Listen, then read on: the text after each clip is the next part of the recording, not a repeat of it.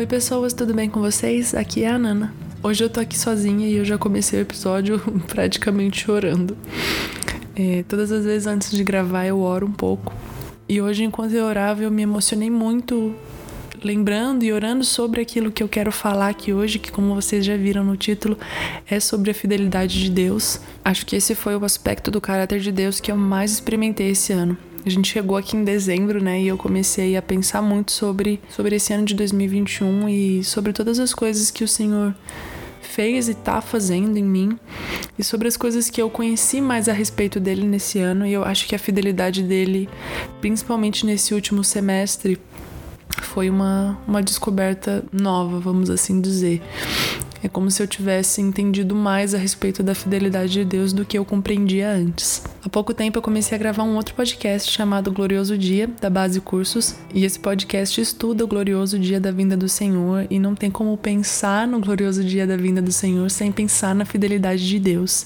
E recentemente eu gravei um episódio para eles sobre Isaías 19 e esse capítulo vem ecoando na minha cabeça desde o dia que eu assisti a aula e gravei o podcast. Porque o que acontece nesse capítulo a gente vê o profeta Isaías, ele dando uma profecia contra o Egito, né, que era uma das nações ali com quem Israel inclusive procurava fazer alianças e tal, mas que é historicamente inimiga de Israel, assim como a Síria. Só que depois dessa sentença de Deus cumprir toda a sua justiça contra o Egito e a Síria, a gente vê que eles vão se voltar para o Senhor. Essas duas nações foram inimigas do povo de Deus, então, obviamente, que por mais que o Senhor tenha as erguido, ele também vai cumprir a sua justiça contra aqueles que foram inimigos do seu povo. Só que eu acho que a fidelidade de Deus e o seu amor para com as pessoas é tão estrondoso nesse capítulo, principalmente no versículo final, que ele nos faz compreender o tamanho do amor do Senhor pelas pessoas, pelo seu plano, pelo do seu desejo de salvar e de entregar a eternidade para as pessoas. Então essas duas nações que eram historicamente inimigas de Israel e ainda são, um dia elas vão ser chamadas, como diz no verso 25: Bendito seja o Egito, meu povo, bendita seja a Síria, obra de minhas mãos duas nações que eram inimigas do povo de Deus serem chamadas de meu povo e obra de minhas mãos é grandioso demais para a gente compreender. É, não tem como não tem como não se emocionar quando você lê isso. Toda a história de Israel mostra pra gente como Deus é fiel, as suas promessas para com essa nação não se acabaram, elas vão se cumprir. E estudar o glorioso dia da vinda do Senhor faz com que a gente estude e medite muito sobre a fidelidade de Deus para com Israel. E uma vez eu vi meu queridíssimo amigo Igor Sabino falando que se Deus é fiel para cumprir com as promessas que ele fez para Israel até o fim, então ele também é fiel para cumprir com as promessas que ele fez para nós. Se Deus estendeu a sua graça, que antes era concedida somente ao povo judeu, para nós hoje, isso significa que a fidelidade dele também foi estendida a nós. A gente cansa de ver os profetas pedindo para Israel voltar para o Senhor, deixar os seus ídolos de lado, deixar a confiança nas obras das suas mãos de lado, e isso não difere das nossas vidas hoje. Quantas vezes a gente se pega confiando nas coisas que a gente pode fazer, ao invés de confiar e esperar no Senhor?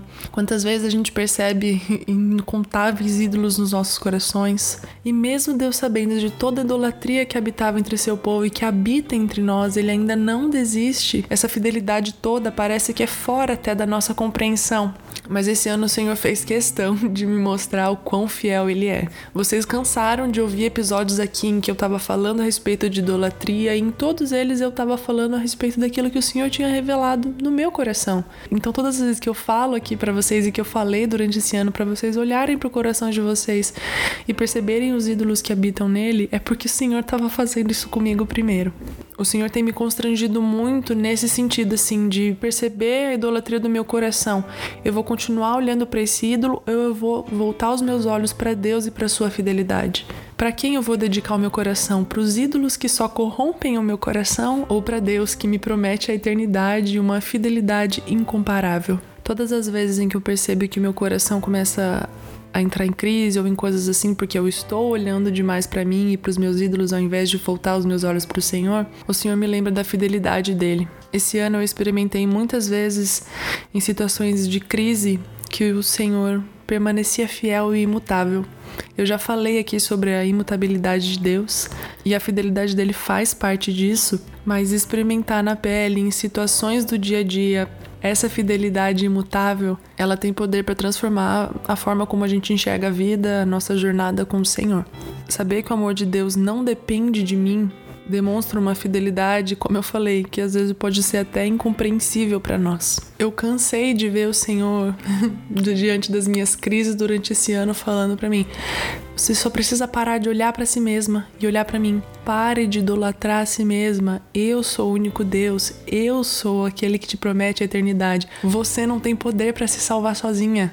Pare de olhar para si e olhe para mim. E aí isso bate muito de frente com todo esse estudo que eu tô tendo a respeito de Isaías, desses capítulos que falam sobre a vinda do Senhor. Porque a gente vê a nação de Israel ali passando pelas mesmas coisas no sentido de não saber confiar no Senhor, de não se entregar, de não se render e esperar pacientemente. E não sei vocês, mas muitas vezes na minha leitura bíblica eu vou lendo a história de Israel falando, ai, mas esse povo não aprende nunca. E a gente é igual. eu sou igual, meu coração é tão corrupto quanto o de Israel. Não é à toa que a gente tem até aquele episódio aqui sobre Oséias e Gomer e sobre como essa história ainda arrebenta os nossos corações quando a gente lê, porque a gente se identifica demais com Gomer. O nosso coração deseja demais ter controle sobre as coisas, de fazer as coisas sozinho ao invés de esperar e confiar no Senhor. Mas a Bíblia também nos conta historicamente que em algum momento Israel vai olhar e vai dizer: Bendito o que vem em nome do Senhor. Então eles vão crer, confiar e se entregar ao Senhor. E todas as vezes em que eu leio sobre esse momento de Israel, eu oro para que esse momento aconteça no meu coração também o quanto antes para que esse momento de redenção diante da fidelidade de Deus aconteça nas nossas vidas todos os dias, se for possível. Faz algumas semanas que todas as vezes em que eu oro eu me pego agradecendo a Deus pela fidelidade dele, porque eu tive tantas crises durante esse ano e alguns amigos meus aqui sabem, e que essas crises todas foram apagadas por causa da fidelidade de Deus, porque quando eu voltei os meus olhos para ele, eu pude vê-lo eu pude ver esse amor que não depende de mim, não depende de um bom desempenho. Deus não vai me amar mais quando os meus ídolos se forem. Ele já me ama com tudo que ele é e tudo que ele tem. Quem precisa aprender a se render e entregar sou eu. Eu não sei o que foi que vocês aprenderam assim de mais precioso nesse ano com o Senhor na, na vida de vocês de oração, mas eu aprendi que Deus é fiel a ponto de transformar nações inimigas em povo dele, que ele é capaz de transformar corações idólatras em corações apaixonados por ele pela sua vinda. Eu amo quando vocês conversam comigo sobre os episódios, sobre as coisas que eles têm falado com vocês. Então, me contem, compartilhem esse episódio, me contem o que o Senhor revelou do caráter dele para vocês esse ano, que vocês meditaram muito e que tem transformado a vida de vocês. Esse ano, sem sombra de dúvidas, a fidelidade de Deus tem arrebatado meu coração, tem me feito conhecer muito mais a respeito dele e do seu plano. E é isso, esse ano tem sido muito intenso e saber que mesmo diante do caos, Deus permanece no controle, a fidelidade de Deus permanece a mesma, traz paz para o nosso espírito.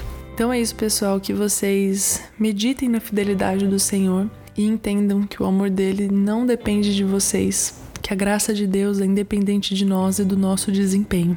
Então é isso. Até o próximo episódio. Um beijo e um queijo.